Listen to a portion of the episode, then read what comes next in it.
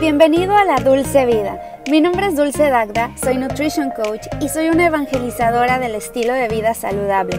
Aquí vas a encontrar toda la información de nutrición, fitness, motivación y organización que necesitas para sentirte como nunca te has sentido. Quédate porque te quiero contar un chisme muy saludable. ¿Qué onda? ¿Cómo estás? Bienvenido a La Dulce Vida. Mi nombre es Dulce Dagda y es un gusto tenerte en un episodio más de mi podcast. Si no me conoces, yo soy Nutrition Coach, tengo un máster en nutrición y dietética y en este podcast hablamos todo sobre estilo de vida saludable y también tengo dos canales de YouTube, uno dedicado a la salud de la piel, que es Dulce Piel y Nutrición y el otro se llama Dulce Dagda Nutrition Coach para que los visites y también puedas ver más información por allá y que más tengo redes sociales como TikTok, Instagram, etc. Y bueno, pues el día de hoy le hice una entrevista a Tania Correa. Ella es ingeniera agrícola y nos vino a platicar sobre todo sobre los alimentos genéticamente modificados, los pros, los contras, porque sí, sí hay algunos pros, eh, todos los mitos que hay alrededor y las verdades sobre este tipo de alimentos que, bueno, ya los tenemos por todas partes, los encontramos en los granos, en los cereales, en las frutas, en las verduras. Y ella es experta y tiene muchos conocimientos sobre el tema y por eso la quise invitar. La puedes ver la entrevista en Instagram Live para que veas ahí en cámara y si no, bueno, puedes escucharla aquí. Eh, antes de irnos a la entrevista, te comento que tengo un taller gratuito que voy a dar el próximo lunes 13 de junio, lunes 13 de junio del 2022. Depende cómo, cuándo estés escuchando este episodio, pero va a ser a las 6.30 de la tarde, hora de California, 8.30 de la noche, horario de México. ¿De qué se trata este taller? Es de hormonas y la piel. ¿Qué son las hormonas? ¿Qué es lo que impacta negativamente a tus hormonas? ¿Cómo se relacionan las hormonas con cómo se ve tu piel? Y también qué podemos hacer para mejorar nuestra salud hormonal. Va a ser un taller de una hora. Va a haber sesión de preguntas y respuestas y es totalmente gratuito, tú no tienes que pagar absolutamente nada, lo único que tienes que hacer es registrarte, ve a mi página dulcedagda.com y ahí en la parte superior en el menú vas a encontrar taller, entonces vete ahí, taller gratuito, te registras y si no, pues ve a mi Instagram, igual ahí puedes encontrar información. Y ahora sí, te dejo con la entrevista de Tania. Espero que te guste y que puedas aprender muchísimo sobre esto porque yo también aprendí bastante. Si puedes, sígueme a través de las redes sociales, suscríbete a mis canales de YouTube, sígueme también en este podcast y si puedes dejarme una evaluación calificar este podcast y dejarme un review, yo te lo agradecería muchísimo. Y bueno, pues ahora sí vamos a la entrevista soy Tania Correa, soy ingeniera agrícola, soy egresada de la Universidad Nacional Autónoma de México, la UNAM. Este, soy recién, casi recién egresada y eh, pues mi línea ha sido más como la generación de proyectos de inversión en esta área, eh, pero pues de eso no, no me quita nada de saber de otras, otras áreas, ¿no? Saber hablar también, practicarla les voy a contar cómo conocí a Tania rapidísimo. Tania es mi alumna de hace ya bastante tiempo, ha estado conmigo siguiéndome, está, estuvo en el curso también de cómo aprender a sanar tu piel de adentro hacia afuera. Y véanla, creo que es clara imagen a seguir porque ha sido alumna y además de, o sea, tener la humildad de ella sabiendo muchas cosas, teniendo la humildad de aprender igual algo nuevo, pues te felicito por ello, Tania. Ay, gracias. Yo creo que, o sea, el área donde estemos no, no nos hace más ni menos y, o, sea, o sea, solo enfrascarnos en una cosa, no, siempre y cuando pues sabemos que, que pues es para nuestro bien, ¿no? Todo lo que, lo que consumimos a final de, de cuentas. Exactamente. Y bueno, ya después de esta presentación, cuéntanos qué son, primero que nada, por definición, los alimentos genéticamente modificados. Bueno, aquí en esta parte eh, me gustaría, antes de contestar esa pregunta, partir eh, que desde hace tiempos ancestrales, pues se ha, venido haciendo una, una generación de mejoramiento genético, ¿no? Y esto pues ahora nos, nos da como resultado poder tener el maíz como lo conocemos, las plantas de jitomate como las conocemos, o sea, todo, todo, todo lo que hoy en día comemos ha partido de un mejoramiento genético. La cuestión aquí radica en, de, un organismo genéticamente modificado es que ya hay una aplicación de la ingeniería genética donde pues ya todas estas técnicas y prácticas son puestas en acción eh, cuando se genera una modificación, se, hay, una recombinación de ADN de un ser vivo eh, proveniente de un ser vivo hacia otro ser vivo al que le estamos haciendo esta modificación. Entonces, eh, podemos hablar que un ADN puede ser extraído para ponérselo a una planta, por ejemplo, desde un ser vivo, este, perdón, un ser humano, podemos hablar también de, de, animales, hongos, bacterias, virus y demás, ¿no? Esta es, esa es la, la principal diferencia quizás que vemos en los transgénicos, en los organismos genéticamente modificados, que hay esta modificación ya, una recombinación, es más, más mejor dicho, del ADN de diferentes seres vivos, con otros seres vivos. Ok, ¿cómo hacen este proceso? Porque, o sea, con, de lo que tú estás explicando y de lo que yo entiendo es que todos todo lo que comemos actualmente, pero desde toda la vida ha sido genéticamente modificado. ¿Por qué? Porque agarran una planta que es mejor con otra que es mejor y entonces hacen una mucho de, mayor calidad y así sucesivamente. Incluso claro, si vamos, perdón, a lo de los perros, las cosas de los perros, o sea, no hay nada más claro que un perro, porque un perro está genéticamente modificado. Pero claro la diferencia entre hacerlo de forma natural o hacerlo ya en un laboratorio, ¿no? O sea, ya tener la ingeniería genética.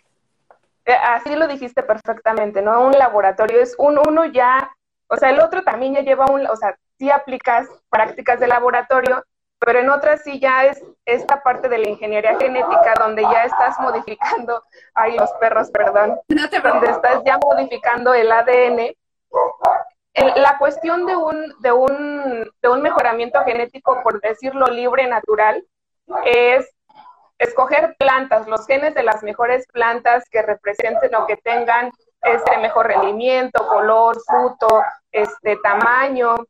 Y eh, esto, esto lo haces de manera natural, ¿no? Escoges las plantas, los, el polen, lo recombinas en otra planta, y de la otra, de, de la otra, pues ya es en un laboratorio prácticamente, donde eh, pues extraes el ADN del ser vivo y vas y se lo pones al ADN, a la cadena del ADN del otro ser vivo al que quieres, al que quieres hacer el mejoramiento. Ok. ¿Por qué nos da tanto miedo eso? O sea, ¿por qué si de forma natural se ha modificado genéticamente, por qué ahora haciéndolo en un laboratorio nos da tanto miedo? Yo, yo creo que, mira, por ejemplo, eh, partiendo como históricamente, hubo una liberación de los organismos genéticamente modificados a manera comercial en el 96, en 1996.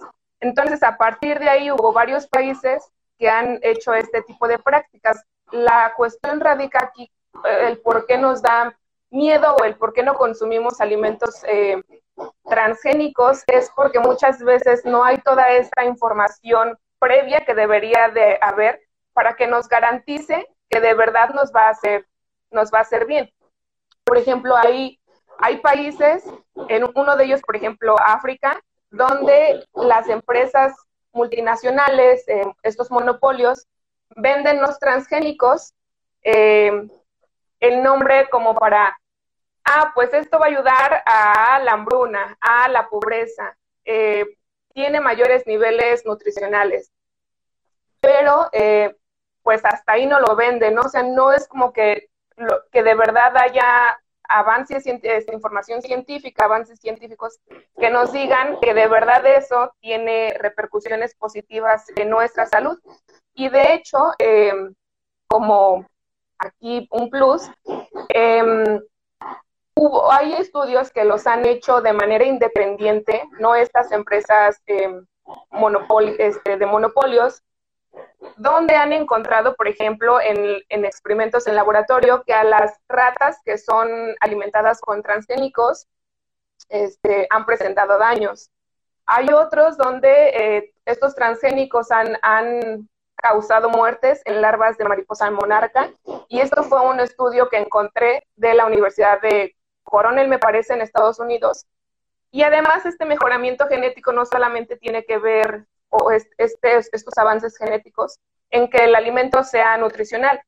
Muchas veces eh, todos estos mejoramientos se hacen con otros fines, ¿no? Por ejemplo, hablamos de biocombustibles, em, donde pues ya tienen otro fin, no tanto para eh, alimentar a la humanidad, ¿no? Entonces ahí van otra, otros aspectos que muchas veces podemos, ah, quizás hasta los podemos consumir y, no sabemos qué es lo que nos está perjudicando, ¿no? ¿Qué, qué nos va a causar a, a, a mediano, eh, largo plazo? Esta es la cuestión aquí, que no, no, no hay como tal que te aseguren pues que te va a hacer, te va a hacer bien a la salud. De lo que yo sé, y ahorita que mencionaste de los biocombustibles, o sea, de los aceites, los aceites vegetales, por ejemplo, el aceite de canola, ¿no? O el aceite de maíz, de, de soya, todos estos aceites, se sacan también ciertos combustibles. Entonces, para poder tener mayor cantidad de producción de estos alimentos, entonces pues tienen que modificarlos genéticamente para que también salga más barato y ya a nivel nutricional como tal no nos van a ayudar. Pero además de que estos aceites son lo peor, ¿eh? O sea, imagínense que puedan sacar de ahí combustibles y al final nosotros terminamos comiéndolos y los procesos que llevan no son nada sanos. Ya luego hemos hablado de, eso y hablaremos después si quieren en un live. Em, pero también algo, y tú desmiénteme de, esto si es mito o es realidad, que sé que también estos alimentos los modifican a nivel genético para que puedan resistir más a plaguicidas, pesticidas, herbicidas. ¿Es cierto? Sí, e, eso es, eso es la principal línea por la que se creó este, estos, estos avances para que pudieran resistir las, las producciones, las, los cultivos a herbicidas es decir, que cuando tú apliques el herbicida no te mate a la planta, pero mate a, todas las malezas que no te van a dar eh, ganancias, y también a plagas y enfermedades.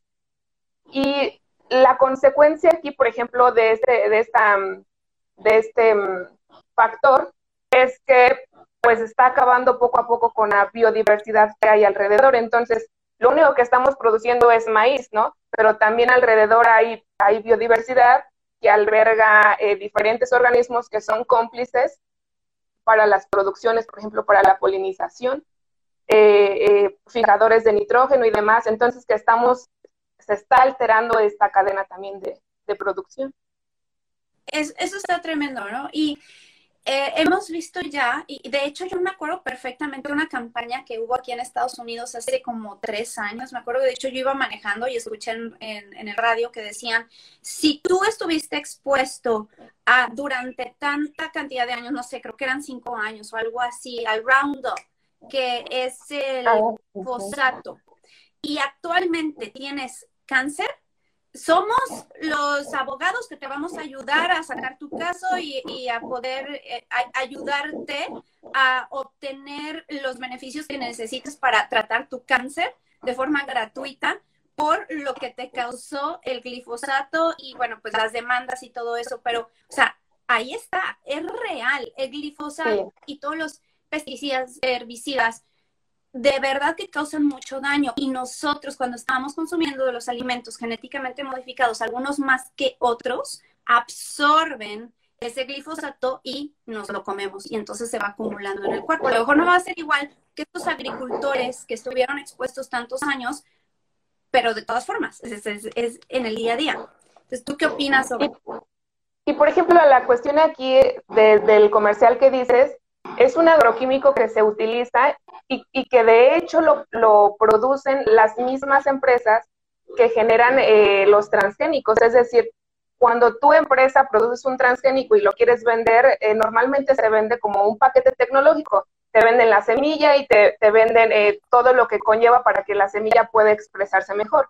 Entonces, si tú no compras, por ejemplo, si tú como productor no compras ese, ese herbicida o los agroquímicos que ellos te dicen, probablemente la planta no va a expresar como debería de expresar todo lo que se le ha modificado.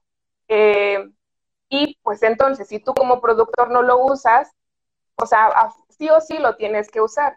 Y la cuestión aquí es que muchas veces hay normas y hay leyes que te dicen que no, tu producto al final eh, del consumidor, cuando, cuando lo vas a vender, no debe de llevar este, tales porcentajes, por ejemplo, de agroquímicos, o este, que te ponen restricciones, pues, para que tú puedas venderlo.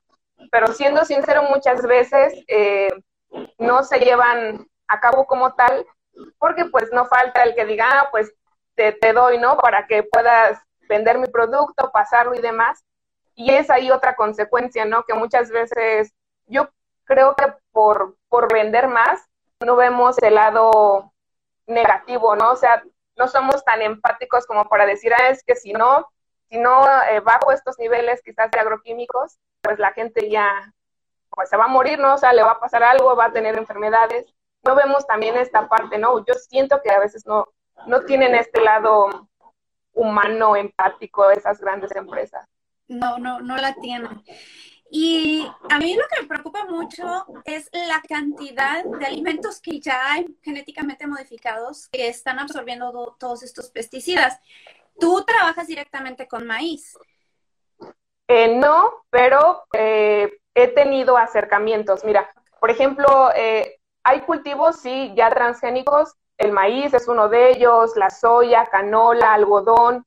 Este, hay otros que son herbáceos, por ejemplo, hay eh, berenjenas eh, transgénicas, este, eh, otro, otro tipo de papas incluso, o sea, ya hay otros cultivos que son transgénicos. En México, por lo menos, hay, no, no, hay, hay una ley que, que arropa, por así decirlo, todas estas variedades nativas. Es decir, que no dejan que aún se eh, liberen de manera comercial las producciones transgénicas. Ese es un punto a favor y que nos garantiza de alguna manera que no estamos consumiendo transgénicos en México. Pero ya se ha encontrado, eh, por ejemplo, en la miel, en, otros, en otros, en maíz principalmente, que ya hay este intercambio eh, genético.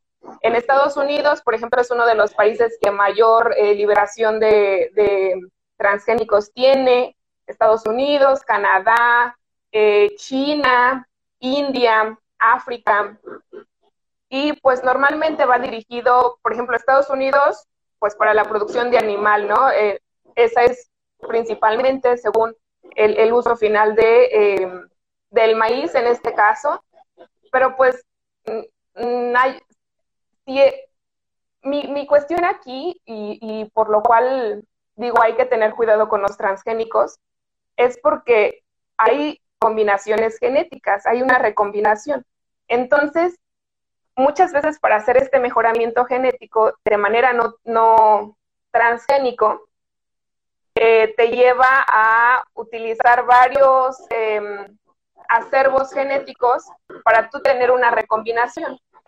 Cuando hay una, hay una liberación comercial de transgénicos, entonces se contaminan estos genes y hay una deriva genética, es decir, que ya no vas a tener los mismos, los mismos acervos genéticos que tenías antes porque ahora ya fueron, fueron modificados.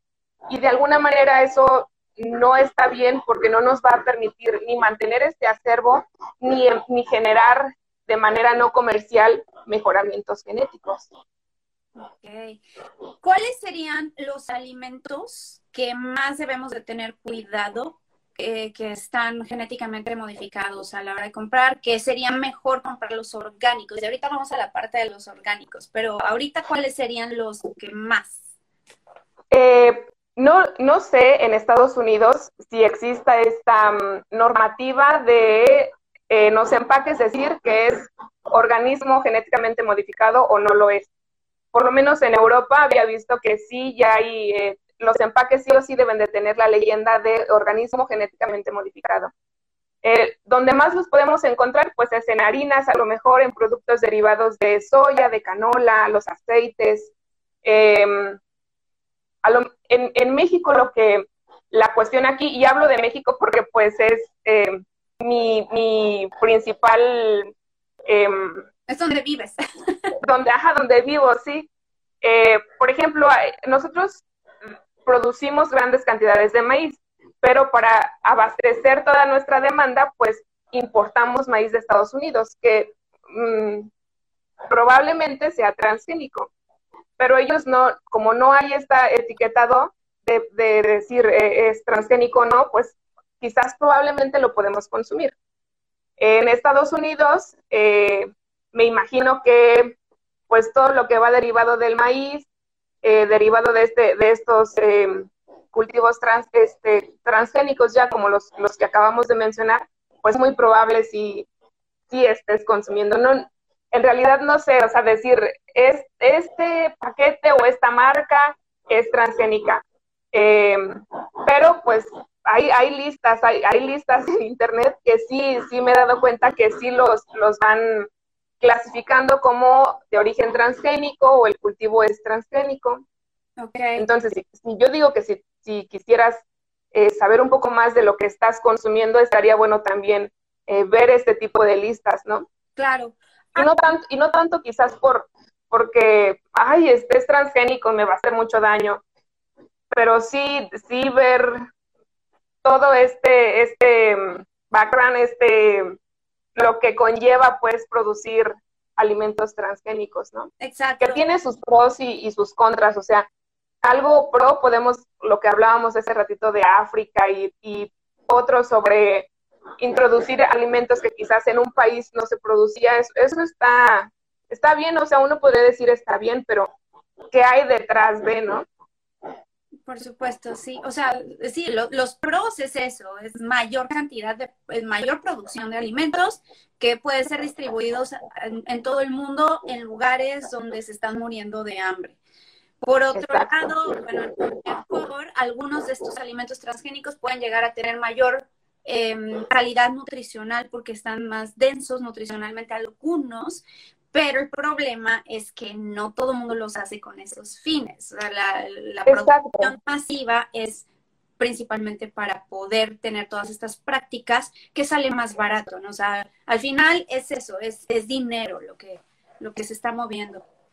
Y a lo, y a lo mejor sí, los consumirías eh, siempre y cuando por, por, lo menos la empresa te presente a ti casos verídicos de que de verdad te está aportando y, y que en, lugar de, de y, o sea, que te está beneficiando lo que estás consumiendo, ¿no? O sea, que, que todo lo que te muestre sea, sea verdad y que tú como consumidor puedas, pues, consumir, vaya, eh, de manera más segura, ¿no? O sea, que digas que esto que, que, te estás comiendo, pues, pues sí me va a ayudar en lugar de comértelo con temor, ¿no?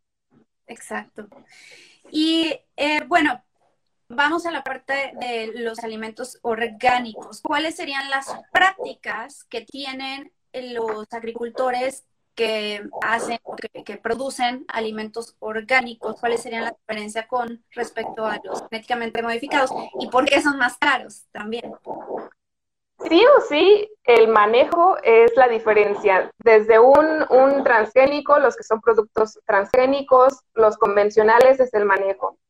La línea en la que se basa eh, de manera muy general las producciones eh, orgánicas es, todo, es todo este manejo, manejo agroecológico donde pues hay prácticas donde conservas más la biodiversidad, eh, donde ya no utilizas, sí hay agroquímicos que sí, sí o sí se, tienen que utilizar si tu, si tu cadena es ya comercial y es muy grande, pero son químicos que están eh, permitidos para este tipo de producciones, pero normalmente son agroquímicos o este, agroquímicos no sintéticos, es decir, puedes utilizar desde, desde em, em, eh, soluciones naturales, este, extractos naturales para controlar eh, quizás insectos, todo este, el uso de humus, lombricompostas, compostas naturales, es, se basa en esta línea sobre generar un equilibrio también entre la agricultura y eh, pues lo que está a su alrededor, ¿no? O sea que al final de todo también conserves, por ejemplo, los polinizadores para tus, tus, em, para que puedas generar después frutos. Esta es una de las líneas que, que más se ve marcada en, en los productos orgánicos, todo este manejo agroecológico. Y son más caros porque, porque uno, cuando por ejemplo tú compras un producto orgánico, si lleva un sello, el sello tiene valor. Y aparte llevas normas que te certifican, eh, eh, obtienes una certificación que tu producto es orgánico. También por eso muchas veces cuesta más. Eh, también cuesta más porque quizás se, se, aplica más trabajo que el que se aplica en, un convencional o en un transgénico al generar otro tipo de prácticas em, de, manejo integral de plagas y enfermedades para poder tener tu, producción y tu cosecha en, buen estado, ¿no? Y, no hacer uso como se hace en un tradicional eh, o convencional y un transgénico de, de varios agroquímicos para poder controlar también. Ok, o sea, si te aseguras de cierta manera que cuando estás consumiendo un alimento orgánico, hay más tranquilidad, puedes tener más paz interna cuando, a que si consumes uno que no sea orgánico.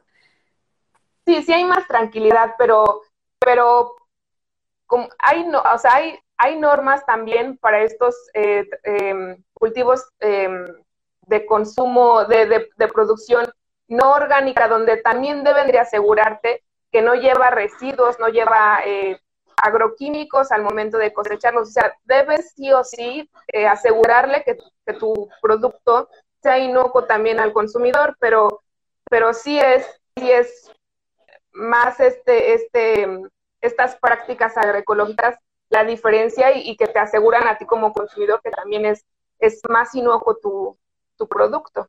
Claro. Ahora, muchas personas, eh, sí, y, yo lo veo, ¿no? Con, clientes, con la audiencia que me escriben, oye, pero es que es carísimo comprar todo orgánico. Bueno, para empezar, no tienes que comprar todo orgánico, pero las cosas que sí son orgánicas, o sea, que sí deberías consumir orgánicas, ya hablábamos del maíz, ya chequen, hay una lista, hay, de hecho hay una lista, si tú googleas ahí The Dirty Dozen, creo que son 12 alimentos que, que tienes que comprar orgánicos sí o sí, es estar invirtiendo en tu salud. Porque al final de cuentas, todo eso que se te está acumulando en el cuerpo poco a poquito, más esto, más la contaminación del medio ambiente, más el agua, más, todo eso va sumando. Entonces, como quiera, si estás consumiendo cierta cantidad de alimentos orgánicos, le estás restando un poquito a, esa acumulación que se te está mm, eh, dando en todo tu cuerpo. Y es una inversión a largo plazo para no enfermarte o al menos no enfermarte tan rápido. Darle más defensas a tu cuerpo, más nutrición. Y yo creo que sí vale la pena. No sé tú qué opinas.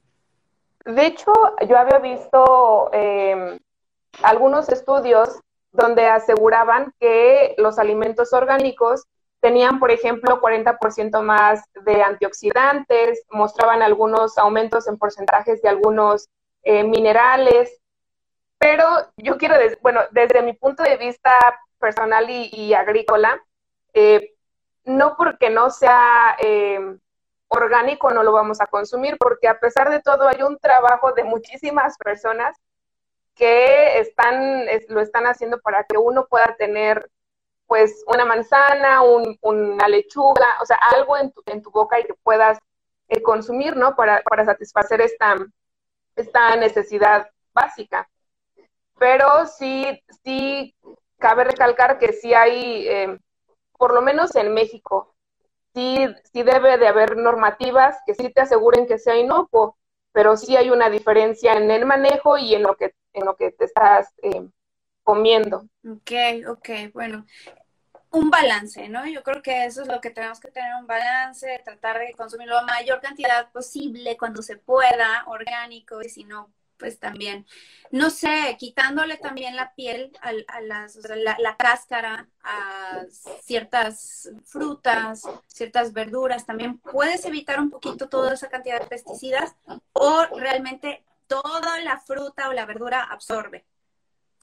Em, cuando, por ejemplo, se cosecha, sí o sí se tiene que lavar. Se hace un, proceso post cosecha, porque si no lo haces, eh, muchas veces hay, hay empresas grandes que hasta se, pueden llegar a ser sancionadas si no haces esto, porque entonces estás infringiendo ante la normativa que te están poniendo y pues tienes que pagar multas, ¿no? O sea, sí o sí hay un manejo post cosecha que debes de cumplir siendo agricultor de una, de una producción eh, tradicional o convencional o que sea, sea orgánica. O sea, sí o sí, sí, cuando, cuando es, por ejemplo, la, tradicional o convencional, hay veces que quizás se les pasa el, tiempo por aplicar su última pues, aplicación de agroquímicos, entonces pues así te lo venden, ¿no? Por lo menos aquí en México sí me ha tocado ver que pues así lo sacan al mercado. Y, o sea, tienen que lavarlos, hay veces que no lo hacen y que así lo consumimos, ¿no? Hay otras producciones en las que así como se cosecha, se saca al mercado porque pues el tiempo de anaquel pues es, es muy poco también. O sea, tiene que salir rápido. La cuestión aquí es saberlos desinfectar bien para que tampoco, o sea, terminando, lo vas y lo compras y te lo comes, no, sino tener también esta, esta, em, este hábito de saber desinfectar tus, tus alimentos. Porque pues sí, no muchos tienen la posibilidad de comprar un alimento orgánico. Entonces la cuestión aquí es cómo, cómo podemos ver esta parte, a pues tratar de difundir también qué hábitos puedes aplicar, qué prácticas para, para quitar residuos Okay. Eso es súper importante. Sea orgánico o no sea orgánico, hay que lavar bien todos los alimentos, de preferencia con vinagre. Bueno, yo utilizo el vinagre. Cloro no, porque eh, estar consumiendo cloro constantemente también es bastante dañino para tu salud. Yo no recomiendo que desinfecten con cloro, ni tampoco utilicen tan seguido el microdin, que es en México, que es el yodo, porque grandes cantidades de yodo afectan la tiroides. De hecho, pronto ya voy a sacar un, taller gratuito para que los que andan por ahí que se registren al taller gratuito. Es de este lunes en 8 que va a ser eh, la piel y las hormonas, pero en realidad vamos, vamos a hablar de la salud hormonal. Y si una hormona está descontrolada, o sea, hay un poquito más o un poquito menos, entonces ya todo tu sistema hormonal se descontrola. Por eso es bien importante tener todos los niveles de minerales y de vitaminas en orden para el funcionamiento adecuado de tus hormonas. La tiroides se descontrola bien fácil y uno de ellos es a través del yodo. Si tú le das mucho yodo, se va a descontrolar. Si le das poco yodo, también. Se tiene que haber un balance. Y, esta cosita de microdin tiene yodo. De hecho, por lo menos aquí me ha tocado ver eh, ya, por ejemplo, en el SAMS, eh, que son em, pues limpiadores mm. a base de eh, cítricos, también estaba viendo. Ok, muy bien. ¿En, en el SAMS dices que los consigues? Sí, sí. Ajá.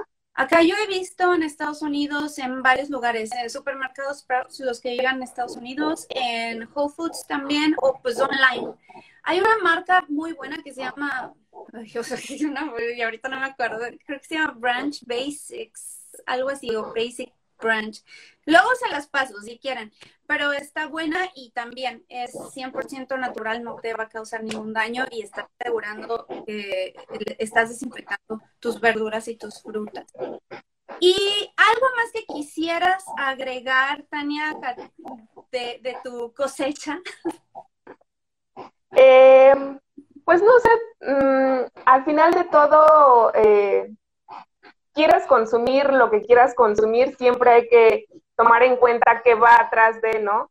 Eh, también me gustaría decir que, que quizás esta parte, por lo menos agrícola y ya aprovechando aquí también, que tenemos que aprender a valorarla más, eh, porque muchas veces no, no le damos el énfasis, el enfoque eh, como, como tendría que darse, ¿no? Es una actividad que sí es sí es pesada y muchas veces no lo valoramos, ¿no? No, no valoramos lo que tenemos en la mesa para comer al final del día. Eh, y estaría bien padre también tratar como de fomentar esta parte de, de valorizar más, de visualizar un poco más es todo el trabajo que hacen jornaleros, eh, productores pequeños, locales también, medianos, y bueno, pues los grandes ni, ni se diga, ¿no? Que, que al final de cuentas quiero pensar que pues es un, es un objetivo humanitario, empático, el producir masivamente para alimentar a, a muchísimos, ¿no? Bueno, es, eh, quiero, quiero verlo de ese lado empático, ¿no? Claro, más ético. Y, y bueno, ahorita que mencionaste eso, creo que una forma de apoyar tanto a tu comunidad como al medio ambiente, como a las producciones chiquitas son eso, es comprar local. Creo que eso es oro maravilloso que puedes hacer en, tu comunidad. Y, y, muchas veces también estas producciones locales ya llevan un manejo que quizás no, no llevan como tal una normativa o no tienen certificados como lo tienen las grandes empresas, pero llevan este manejo que sí es más agroecológico, ecológico, orgánico, pues que de alguna manera eh, están en equilibrio con el medio ambiente y pues con nosotros también, ¿no?